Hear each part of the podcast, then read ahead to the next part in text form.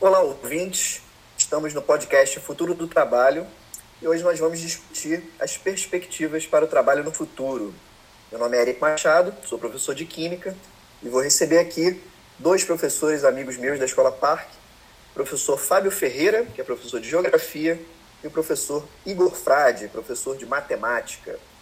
Bem-vindo, Fábio. Oi, pessoal, boa noite. Vamos falar um pouquinho aqui hoje sobre o futuro do trabalho, é, entre outros assuntos mais.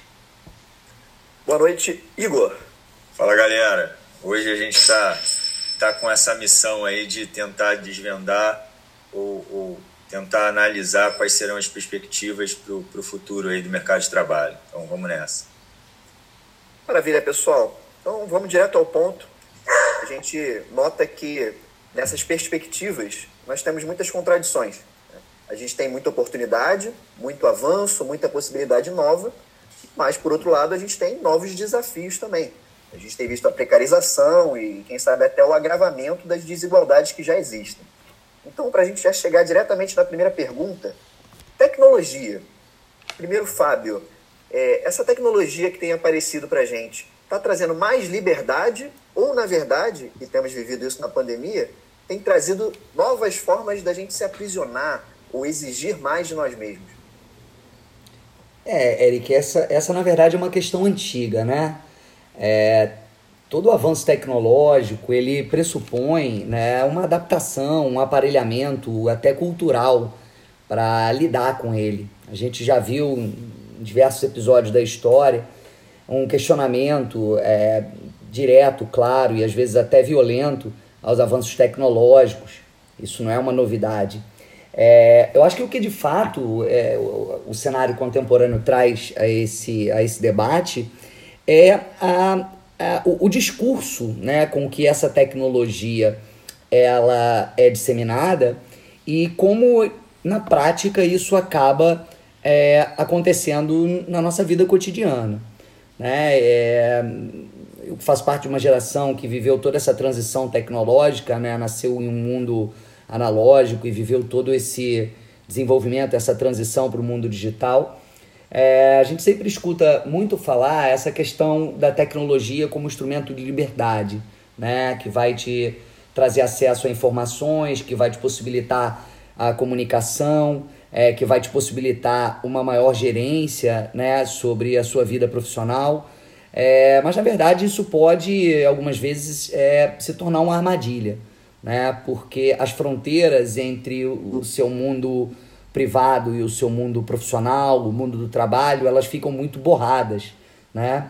A gente acaba, pela facilidade dos recursos tecnológicos, muitas vezes é, nos colocando numa situação praticamente permanente é, de produção e inclusive gerando uh, angústia e outros tipos de questões é, até psicológicas é, de uma posição de uma eterna cobrança, porque o avanço tecnológico ele é avassalador, ele é veloz e é, nós como profissionais que lidamos nessa interface temos que estar sempre antenados e conectados a essas novas tendências. Então, é, é, todo esse discurso, essa ideia de liberdade ela pode é, representar uma armadilha perigosa e, de certa forma, nos aprisionar é, num ciclo né, é, eterno de busca de atualização e de produção. Igor, você concorda que, que a tecnologia pode ser vista como uma armadilha para além de, dela ser vendida muito como liberdade, como possibilidade? É, então, Eric, como, como o Fábio falou muito bem aí, né, eu acho que ele é, apontou o dedo ali na, na ferida e, e, e, trouxe muito bem essa, essa, essa consideração final, né, de nos, nos tornarmos reféns da tecnologia e estarmos aí o tempo inteiro produzindo e, e, e levando uma, vista, uma vida angustiada em função disso, né? Porque é, eu também sou de uma geração onde a gente tinha um horário de trabalho. Agora o horário de trabalho é até terminar o trabalho não importa o horário é, no relógio, né? Então a gente fica com aquela demanda até que ela seja cumprida. E antes que ela termine, né?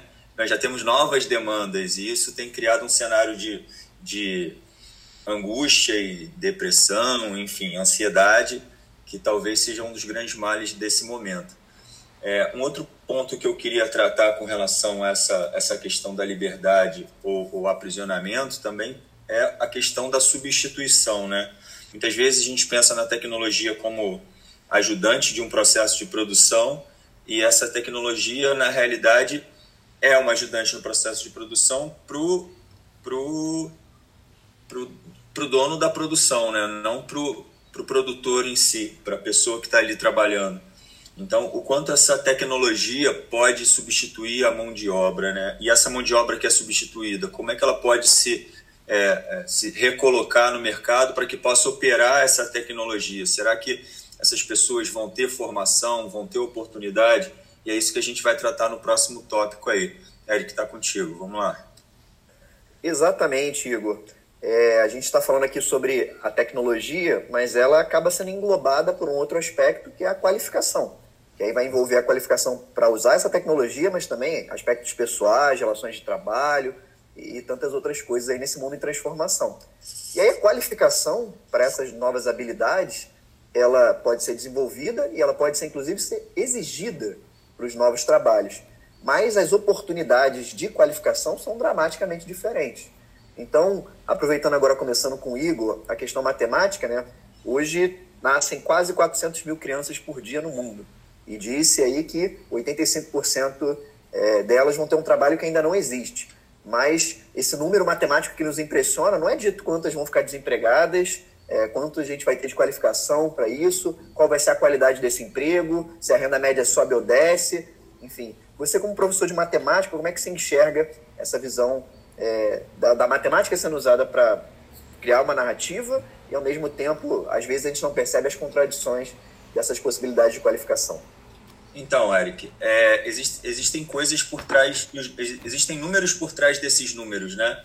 É, uma, uma, uma, abordagem fria e, e geral de 85% em cima de 400, 400 mil novos nascimentos, não, não, não distribui esses novos, é, esses, essas novas pessoas, essa nova mão de obra, de acordo com a sua é, situação financeira ou a sua capacidade de ter acesso a novas tecnologias, né? Então me preocupa muito essa, essa disparidade entre, entre os jovens e principalmente entre as pessoas que virão a nascer, porque é, como, como educadores, a gente trabalha em uma série de nichos. Né? A gente tem o um nicho do, do aluno, aluno da escola pública, que nesse momento de pandemia, por exemplo, não está tendo acesso a, a, nenhuma informação ou quase nenhuma.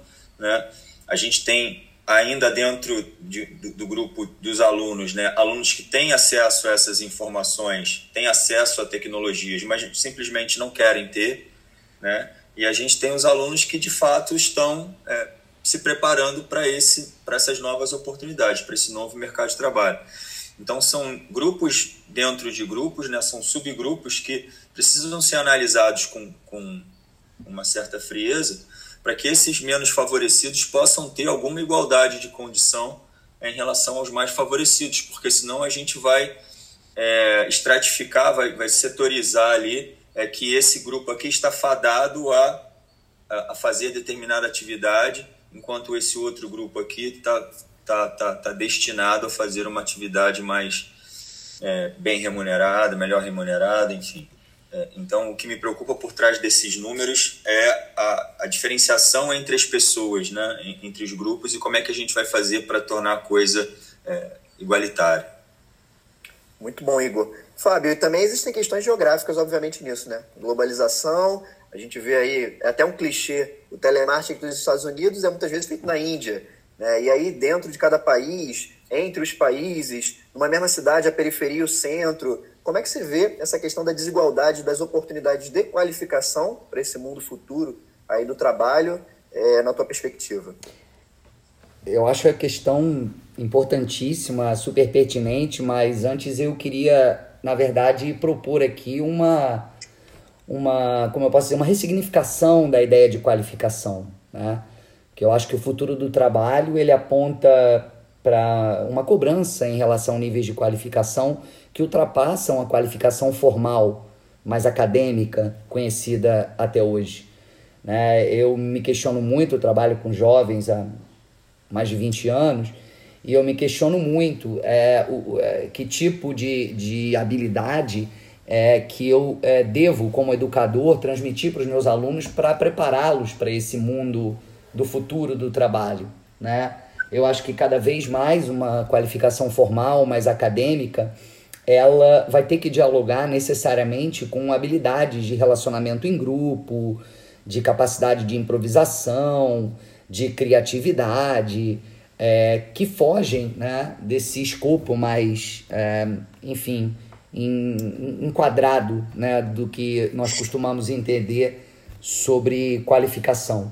Mas certamente é, quem você é, o que você representa para o mundo produtivo, seja você um qualificado formal ou uma pessoa extremamente hábil para lidar com as grandes questões do mundo do trabalho, que, como eu já apontei, são versatilidade, dinâmica de grupo, criatividade, né? É, que muitas vezes você não vai encontrar uma formação na academia que vai te preparar para isso, mas certamente quem você é abre e fecha portas, é, inclusive espaciais, como você citou, né? o mundo da globalização mesmo. É, as fronteiras dos países estão mais ou menos abertas para você, é, dependendo de quem você é, do nível de qualificação que você tem, é, inclusive para agregar ao mercado de trabalho né, é, local valor. Né? Então, eu acho que são duas questões né, importantes aí. Uma, um olhar mais abrangente para a ideia de qualificação e, ao mesmo tempo, entender que essa qualificação formal ou nessa perspectiva mais abrangente, ela hoje abre e fecha portas para o mercado de trabalho e para espaços, né? para países, para locais, para, enfim, qualquer tipo de inserção.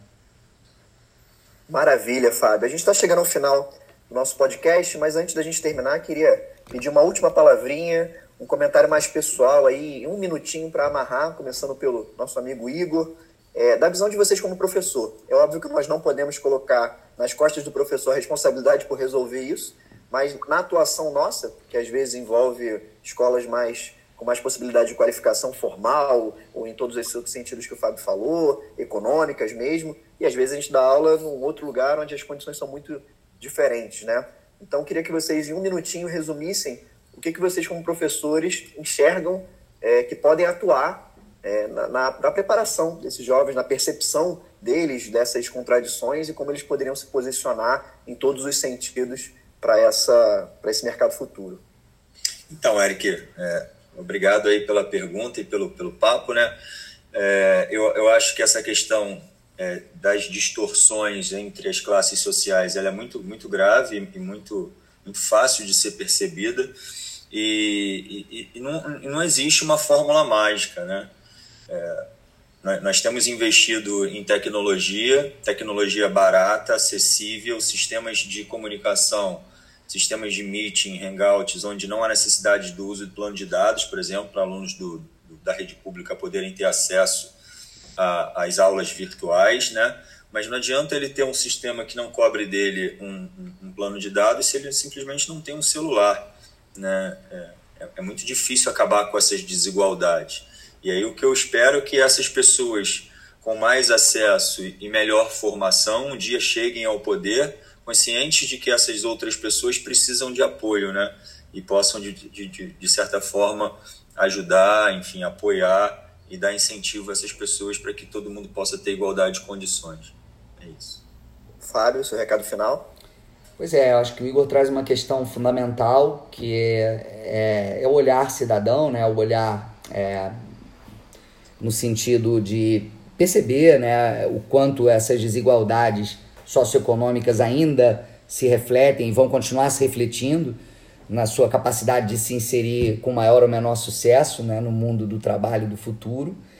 É, eu, como educador, como eu falei, eu, eu, eu me preocupo em preparar meus alunos para além de uma formação mais é, pedagógica mesmo, mas para uma formação é, relacional, né? É, que, e também, quando eu digo relacional, não só interpessoal, mas também a relação que estabelecem com o conhecimento.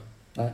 Acho que isso é uma coisa fundamental de ser colocada, porque hoje, com todo esse acesso que a tecnologia te permite, as informações, a dados, é, eu acho que o grande diferencial que vai te colocar em maior ou menor sucesso é como ler, como interpretar, como lidar é, de maneira é, que vai significar é, esses dados, né?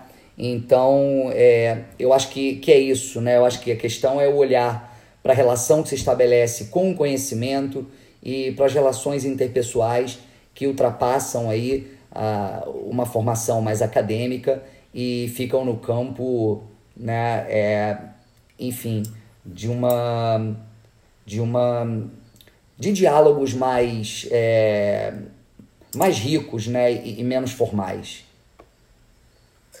Maravilha, pessoal. Muito obrigado pela presença de todos. Foi um papo muito legal. Obrigado, Fábio. Obrigado, Igor. Obrigado, você, ouvinte. Até uma próxima oportunidade. Valeu, Eric. Valeu, pessoal. Boa noite.